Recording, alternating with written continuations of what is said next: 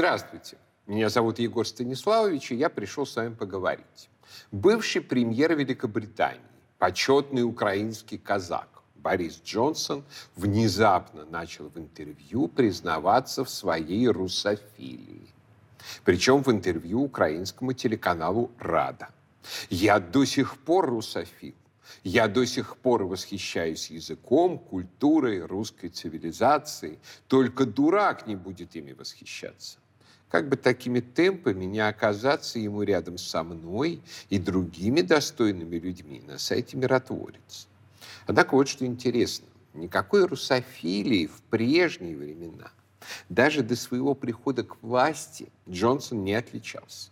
Мне сразу вспомнилось одно его антирусское высказывание, которое дает отличный повод поговорить и о Западе, и о русских, и о древней истории. Я читал историю Фукидида о Пелопонесской войне, похвастался Джонсон в одном из интервью. Это очевидно, что Афины с их демократией, открытостью, культурой и цивилизацией были аналогами США и Запада. Россия для меня была закрытой, злобной, милитаристической и антидемократической, как Спарта. Фраза «хотел того Джонсон или нет» звучит весьма многозначительно.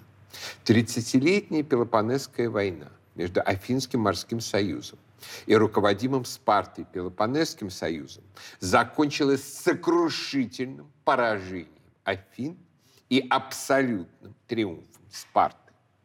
Афины вынуждены были капитулировать, принять в город спартанского военного надзирателя, ограничить флот 12 кораблями, распустить морской союз, отказаться от демократии, срыть длинные стены между городом и его гаванью Пиреи. Если накладывать эту аналогию на современность, то Борис Джонсон предсказывает, что США вынуждены будут распустить НАТО, передать России свои авианосцы и подводные лодки, ликвидировать ядерное оружие и систему ПРО, заменить нынешнюю демократию властью друзей Путина под надзором российского посла. Аналогия выглядит для Запада не то чтобы вдохновляющей. К тому же спартанцы – один из немногих безоговорочных героев современной массовой культуры. Вышедший в 1962 году прекрасный исторический фильм «300 спартанцев» вдохновил художника Фрэнка Миллера на создание графического романа. В свою очередь, вдохновившего Зака Снайдера на фильм «300», малоисторичный, но впечатляющий художественными решениями мужской блокбастер которому толерантные критики до сих пор припоминают сексизм, расизм, милитаризм и гомофобию. Но миф мифом, а что же из себя представляла реальная историческая Спарта? В чем был ее вклад в мировую историю? И имеем ли мы, русские, к ней какое-нибудь отношение? Спарта, или по другому названию Лакедемон, на полуострове Пелопоннес, была одним из древнейших государств Ахейской Эллады, восходящих еще к Микенскому периоду. Именно с похищения у царя Спарты Менелая, его жены прекрасной Елены, и началась Троянская война. Коллапс крито-микенской цивилизации привел к постепенному проникновению в Элладу на Пелопоннес дарийских племен с севера. Дарийцы говорили на другом диалекте греческого языка, чем ахейцы, но имели гораздо более архаичную социальную организацию. Когда в VIII-VI веках до нашей эры Греция в связи с экономическим подъемом столкнулась с перенаселением и голодом, Спарта ответила на них не высылкой колоний в далекие заморские земли, как то сделали большинство других греков, а военной мобилизацией и завоеванием соседей, таких же греков, мессенцев. В ходе двух мессенских войн спартиаты то одерживали громкие победы, то терпели жестокие поражения. Но в конечном счете они сумели полностью подчинить соседей, превратив их в бесправных илотов. В ходе этой борьбы и выработались особенности государственного, социального и военного устройства Спарты, которые возводились к легендарному законодателю Ликургу. Спартиаты были превращены в замкнутую общину, сословие профессиональных воинов если не сказать в рыцарский орден. Это сословие было основано на поместном принципе. Каждому из спартиатов выделялся участок земли, клер, которому было прикреплено некоторое количество илотов. Илоты были обязаны кормить хозяина, обеспечивать ему средства на вооружение, сопровождать его на войне. Особенностью спартанского варианта поместной системы было строжайшее равенство всех ее участников. Все клеры были равными по размеру. Никто, включая царей, не мог иметь больших материальных средств, не мог позволить себе никакой роскоши. Все мужчины до очень зрелого возраста должны были проводить время вместе на воинских упражнениях в казармах и на сесситиях, застольях, где на равных началах они вкушали самую грубую пищу, собранную в кладчину. Из собранных продуктов для участников сесситий готовили так называемую черную похлебку, которую прочие эллины признавали абсолютно несъедобной. Впрочем, если спартиаты хотели полакомиться, то все возможности были в их руках. Удачная охота, и на столе во время трапезы появляется дичь. Так закон при помощи голода буквально подталкивал непрерывно упражняться в боевых искусствах. Юноши с детства растили как маленьких волчат. Вместо услужливых рабов-педагогов, как в других полисах, ими занимался старший наставник, педаном из числа граждан, который имел право беспощадно наказывать их. То же право имел над всеми детьми и каждый взрослый спартанский мужчина. Главное, чему учили маленьких спартиатов, это воинские упражнения и физическая культура, хоровое пение и навыки лаконической речи, сжатой, точной и ироничной. А вот письмо, напротив, осваивалось лишь в самой минимальной степени. Еще юных спартиатов учили воровству. В спартанских обычаях был заложен принцип оставлять детей полуголодными, предоставив им возможность добивать себе пропитание с кражей, с кухни сити или даже с храмовых алтарей. При этом пойманным воришкам полагалась порка, но не за сам факт кражи, а за то, что попались. Ряд источников рассказывает о таком, возможно, существовавшем в действительности обычае, как криптии. Молодые спартиаты с короткими мечами скитались по стране и по ночам нападали на идущих по дороге илотов.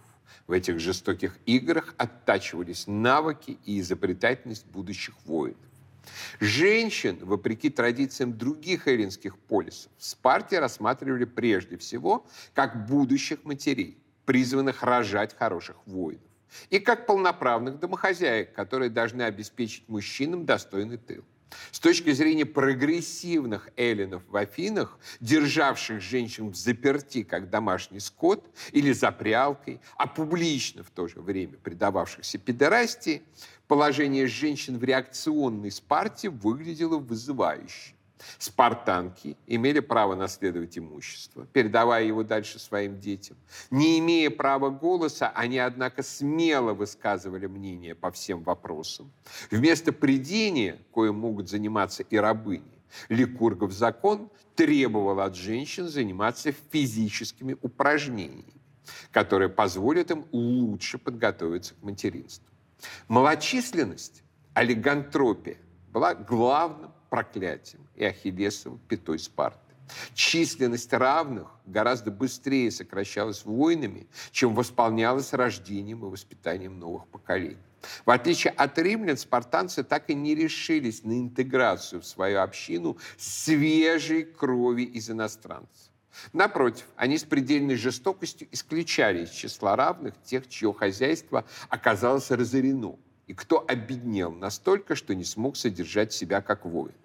По мере сокращения числа спартиатов, превращения их из общины в замкнутую правящую касту, каждый очередной демографический удар военного поражения был все более болезненным. Когда в битве с фиванцами при Левктрах 371 году до нашей эры погибло 400 из 700 участвовавших в ней спартиатов, то само по себе вполне ординарное военное поражение оказалось тем камушком, который привел к обвалу спартанской гегемонии в Элладе. Секрет Спарты был в том, что ликурговы законы поставили на первое место не человека, а государство превратив общину спартиатов в единый военный лагерь, связанный с строгой дисциплиной, беспрекословным послушанием младших старшим и подчиненных начальникам. По сути, это общество рассматривалось как социальный аналог греческого военного строя пеших воинов, гоплитов, фаланги, в действии которой спартиаты считались долгое время непобедимыми мастерами. Вполне вероятно, что фаланга впервые и была внедрена именно в Спарте. Как главным принципом фаланги была абсолютная сплоченность строя, прикрывающих друг друга щитами воинов, так и главным принципом спартанской общины были сплоченность, взаимная поддержка, равенство условий жизни, чуждость всякой материальной корысти. Таков был спартанский идеал, предписанный в сочинениях главного поэта Спарты Тертея, на которых воспитывался каждый спартанский юноша. Это был своеобразный спартанский кодекс Бусидо. Вражеских полчищ огромных не бойтесь, не ведайте страха. Каждый пусть держит свой щит прямо меж первых бойцов – жизнь ненавистной считая, а мрачных посланниц кончины милыми, как нам милы солнце золотые лучи. Ногу приставив к ноге и щит свой щит опирая, грозный султана султан, шлем о товарище шлем. Плотно сомкнувшись грудь с грудью, пусть каждый дерется с врагами, стиснув рукою копье, или меча рукоять. Именно в Спарте, благодаря Тертею, был разработан канон воинского патриотизма, который стал нормой в последующие века, вплоть до сегодняшнего дня. Да, хорошо умереть для того, кто за землю родную бьется и в первых рядах падает доблести полн. Будем за эту страну с отвагою биться и сгибнем за малолетних детей, жизни своей не щадя. В первобытности и на заре древних цивилизаций бегство с поля боя было скорее нормой, нежели исключением приведения боевых действий. Один бесстрашный герой мог обратить в бегство огромную толпу, так как каждый в этой толпе мог ценить свою личную жизнь куда больше, чем победу над врагом. Именно так выжил в битве при Кадыше египетский фараон Рамсес II, окруженный множеством хетских воинов. Никто не захотел рискнуть своей личной жизнью ради того, чтобы сокрушить вражеского царя, стоявшего на своей одинокой колеснице. Это позволило Рамсесу, храбро атакуя врагов, дождаться подмоги. Выдающийся русский военный теоретик Александр Свечин отмечал в своей эволюции военного искусства. Превосходство одиночного бойца над массой представляется нам не слишком сказочным. Герой Человек большой силы духа и тела, развитый с молодости, соответственным воспитанием. Обладатель прочной репутации, которая заставляет простых смертных, каждого в отдельности, чувствовать себя совсем маленьким и бессильным в сравнении с героем обладатель дорогого, блестящего, крайне редкого предохранительного вооружения, делающего его неуязвимым для гнущихся и ломающихся копий и мечей простых смертных, которые сделаны из такого плохого металла, что нуждаются чуть ли не после каждого удара в ремонте. Герой, появляющийся на украшенной колеснице и держащий в руках дротик, метнув который, он, наверное, способен умертвить любого рядового бойца со слабым неметаллическим панцирем. Такой герой, разумеется, был ужасен, наводил панику на рядовую массу, не сплоченную в одно целое, не имевшую чувства взаимной выручки. Если рядовой боец не уверен в поддержке своих соседей, то у него при столкновении с героем только одна мысль, что тот, кто будет бежать последним, будет настигнут и убит. И чтобы не быть этим последним, каждый заранее пятится, и масса бежит. Секрет успеха героя заключается в отсутствии сплоченности массы что дает руководящее значение инстинкту самосохранения отдельных личностей. Ахиллес, разгоняющий 1,50 греческих дружинников, герой. но Ахиллес, который один бросился бы против взвода современных кирасир, был бы дурак. Спартанская фаланга исключала индивидуальный героизм, но требовала героизма в строю, героизма массы и в еще большей степени отсутствия всякого проявления трусости в строю. Ахилл против спартанской фаланги не продержался бы и минуты. Презрение к трусам, обращающим к врагу тыл, воспитывалось в Спарте и идеологическими средствами, поймами Тертея, и законами Ликурга, введшими правила жесточайшего гражданского бесчестия, обрушивавшегося на каждого отступившего. Особенным позором считалось бросить в ходе бегства щит. Главный артефакт архаического спартанского искусства, обнаруженный археологами, многочисленные свинцовые фигурки воинов с круглыми щитами. Эти фигурки посвящали Артемиде воины перед походом во имя его благополучного завершения. Из культа щита и происходит переданное Плутархом предание о матери Спартанки, которая, подавая щит сыну, произнесла «с ним или на нем», то есть сражаться до конца или быть убитым. Это не означало непременно победить, но это означало ни в коем случае не бежать. При бегстве с поля боя первым бросался щит. Спартиаты, не способные бросить щит и готовые скорее умереть, чем бежать, превращались в чудо воинов. Чтобы усиливать чувство ответственности спартиатов за свой город, закон предписывал Спарте не иметь каменных стен поскольку лучшие стены – это мужи. Сталкиваясь со спартиатами, сражающимися в пурпурных одеждах, с бритой губой и длинными распущенными волосами, вооруженными начищенными до блеска медными щитами, на которых со временем появилась устрашающая буква «Л», представители других полисов не сомневались в том, что высшей ценностью для этих воинов является их честь, а не жизнь. А потому ополчение врагов, состоявшее из крестьян и ремесленников, как правило, начинали разбегаться под спартанскими ударами. Спартанская фаланга поэтому не случайно оказалась главной военной силой в Элладе. Именно непревзойденная многими столетиями мощь спартанской армии и сделала ее гегемоном сначала Пелопоннеса, где возник возглавляющийся Спарты Пелопонесский союз, а затем и всей Эллады. Спарта победила своего главного противника на полуострове Аргос, а прочие города, среди которых особенно выделялся торговый Коринф, поспешили стать ее союзниками. Значимой политической чертой спартанской гегемонии была абсолютная непримиримость к тираническим режимам. Демократия, впрочем, тоже не пользовалась спартанской благосклонностью. Всюду Спарта поддерживала аристократические и олигархические режимы лучших людей.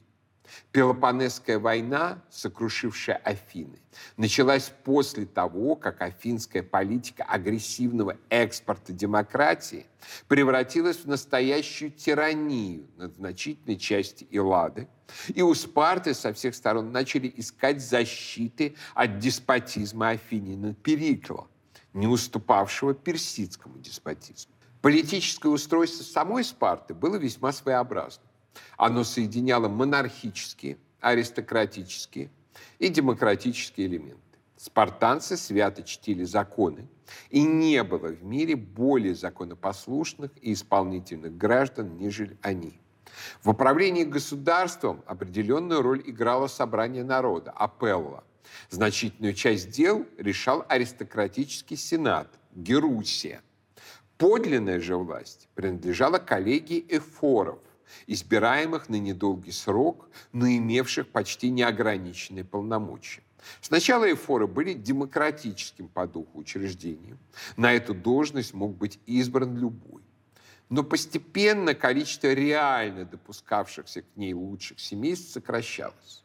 А главное, Спарта, практически единственная в Греции, сохранила историческую, традиционную царскую власть. Ей правили два царя – из родов агиадов и еврипантидов, выполнявшие роль военных вождей и сакральных жрецов. Эфоры старались держать два царских рода в постоянной вражде, но все-таки мистическое значение монархии в Лакедемоне сохранилось.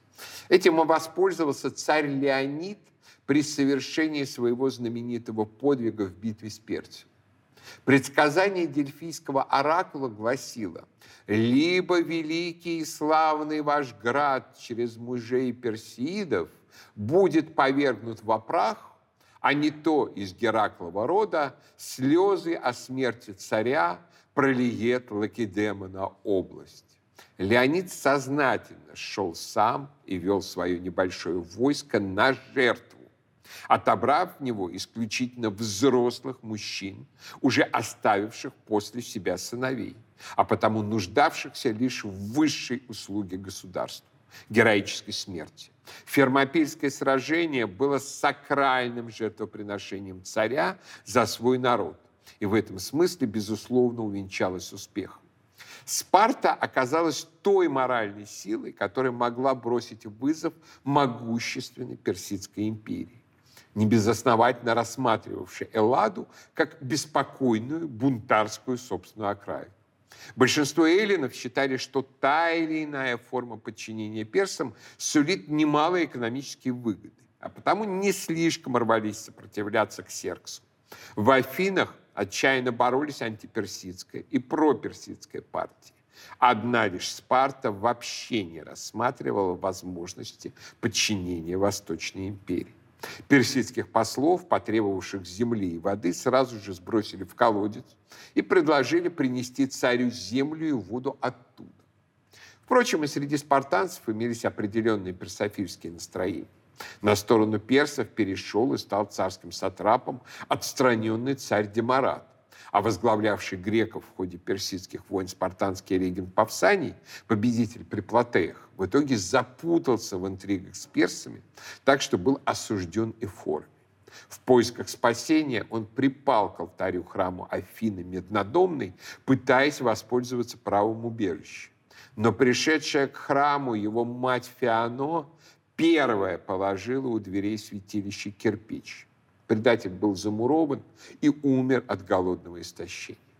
Павсания сгубил тот же порог, который грозил сгубить и сгубил всю Спарту – корыстолюбие.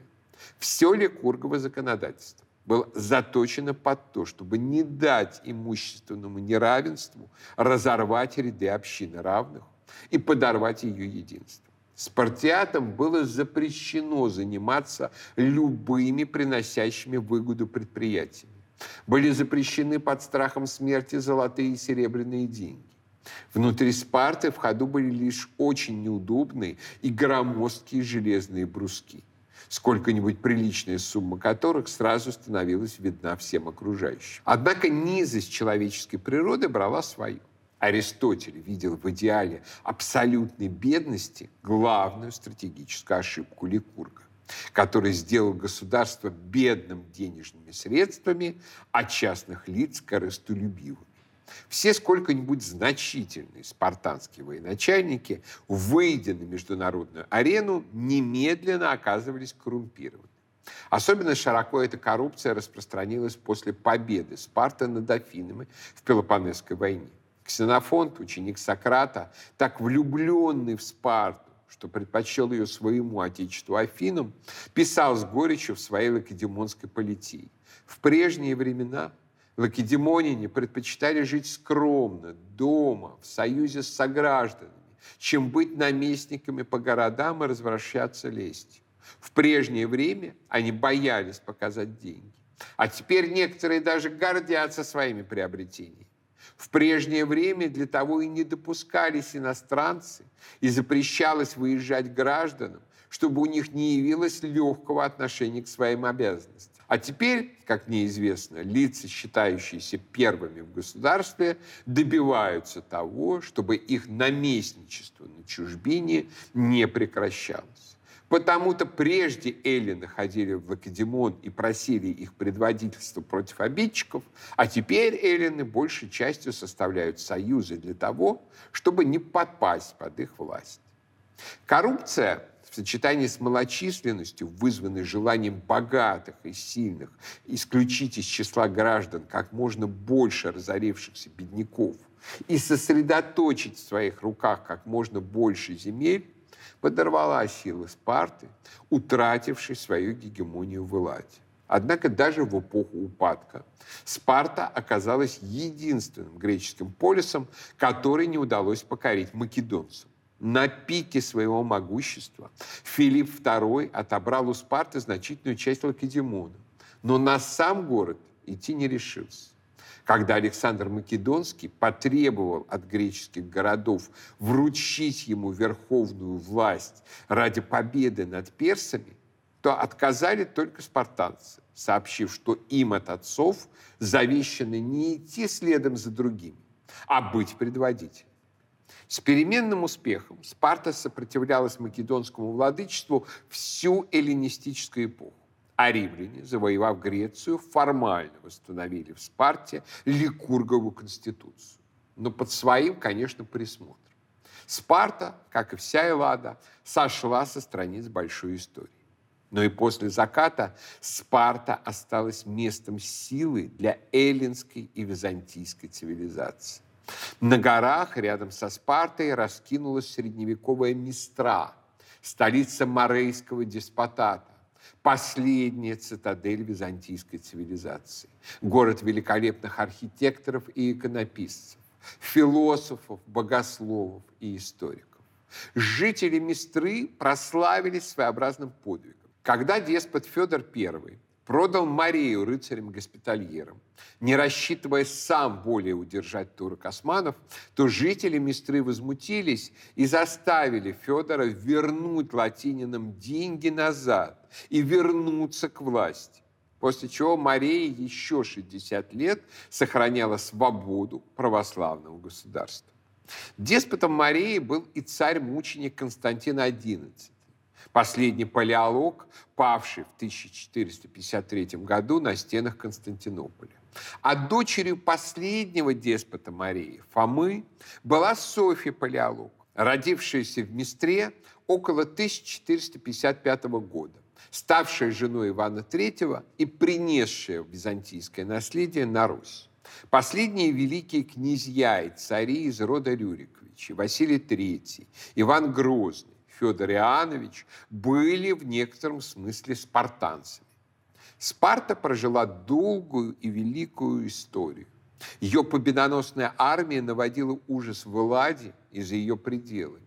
А Ликургова конституция рассматривалась как идеал многими древними философами.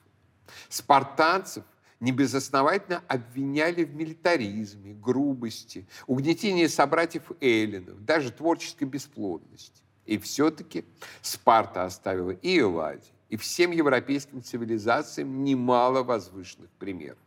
Это безусловная любовь к родине, первая в истории последовательная разработка идеологии патриотизма, стратегия вооруженного консерватизма, охранявшего свободу против тиранического экспорта демократии способность сохранять верность монархическим принципам и идеи сакрального царства в совершенно антимонархической среде классической Эллады. Принцип уважения к закону и традиции, высокое положение женщины без феминистской бесовщины, регулярный воинский строй и дисциплина, лаконическая речь и остроумие. Но главное, историческое достижение спартанцев, это, конечно, выработка фермопильского идеала. Идеала стойкого воина, который не поддается панике, не отступает при первом поражении, готов до конца защищаться, в том числе и в безнадежном положении.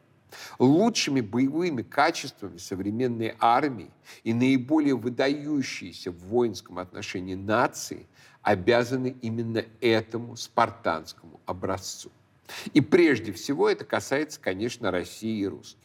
Вот чего на современном Западе совершенно не понимают. И это столь проявилось в фильме комикса про 300 спартанцев. Основные подвиги Леонид и его воины совершают в этом фильме на первом этапе сражения, когда их еще довольно много, и они защищают удобный узкий проход. Когда же персы обходят спартанцев с тыла, то Кина Леониду хватает отваги и воинского искусства лишь на то, чтобы затеять с Ксерксом переговоры, неудачно попытаться убить его броском копья, после чего пасть под ливнем персидских стрел. Между тем, подвиг настоящих исторических 300 спартанцев только с момента окружения и начался – Развернув свою фалангу, Леонид дал персам последний бой, не закончившийся и после его собственной гибели. Отец истории Геродот рассказывает о Фермопильском сражении так. Большинство спартанцев уже сломало свои копья и затем принялось поражать персов мечами. В этой схватке пал также и Леонид после доблестного сопротивления. И вместе с ним много других знатных спартанцев. Много пало там и знатных персов, в их числе два брата Ксеркса. За тело Леонида началась жаркая рукопашная схватка между перцами и спартанцами, пока, наконец, отважные эллины не вырвали его из рук врагов. При этом они четыре раза обращали в бегство врага. Битва же продолжалась до тех пор, пока не подошли персы с предателем и пиальтом. Заметив приближение персов, эллины изменили способ борьбы. Они стали отступать в теснину и, миновав стену, заняли позицию на холме. Здесь спартанцы защищались мечами, у кого они еще были, а затем руками и зубами, пока варвары не засыпали их градом стрел. Причем одни, преследуя эллинов спереди, обрушили на них стену, а другие окружили со всех сторон. Уже окружен, уже обреченные спартанцы вступили в жестокое сражение, в котором истребили тысячи персов. Современные историки утверждают, что 20 тысяч, в котором до последнего дрались мечами, зубами и руками. И лишь после этого, очень дорого, продав свои жизни, пали все до последнего человека, покрыв себя неувидающей в веках славы. И вот здесь-то создатели кинокомикса и приоткрыли нам всю уязвимость американского супергероизма. Вместо великого исторического сражения отважного отряда в соотношении один к тысяче, при потерях противника 20 к 1, короткое и невыразительное опереточное самоубийство супергероев, способных действительно драться только с надежно прикрытым тылом. О том, чтобы кинолеонид и киноспартанцы могли продержаться в безнадежном сражении целый день, не может идти и речь. Это немыслимо. Это просто отсутствует в горизонте голливудского мышления и в значительной степени американского мышления вообще. Достаточно сравнить это с образом стойкости, культивируемым в русской воинской культуре. От самоубийственной атаки в тыл Батыя отряда Евпатия Калаврата из злого города Козельска до безнадежного сопротивления котлов в 1941 году, день за днем выжиравших отведенное на операцию «Барбаросса» время. В воле Вашего Величества бить русских правильно или неправильно, но русские не побегут. Якобы сказал Фридриху Великому фельдмаршал Кейт во время Семилетней войны. Самому Фридриху пришлось сделать после сражения при Цорндорфе аналогичное резюме. Русского солдата мало убить, его надо еще и повалить. Вскоре при Кунерсдорфе Фридрих лишился, казалось бы, уже гарантированной победы именно благодаря невероятному упорству русских солдат, засевших на высоте Шпицберг. Именно спартанская повышенная сопротивляемость, нечувствительность к деморализации и панике, проявляющаяся на лучших страницах русской военной истории, и является одним из тех факторов, которые обеспечили России ее великодержавие и исключительную роль в мире. Так что да, мы спартанцы. А пока я прощаюсь, но наш разговор не кончен.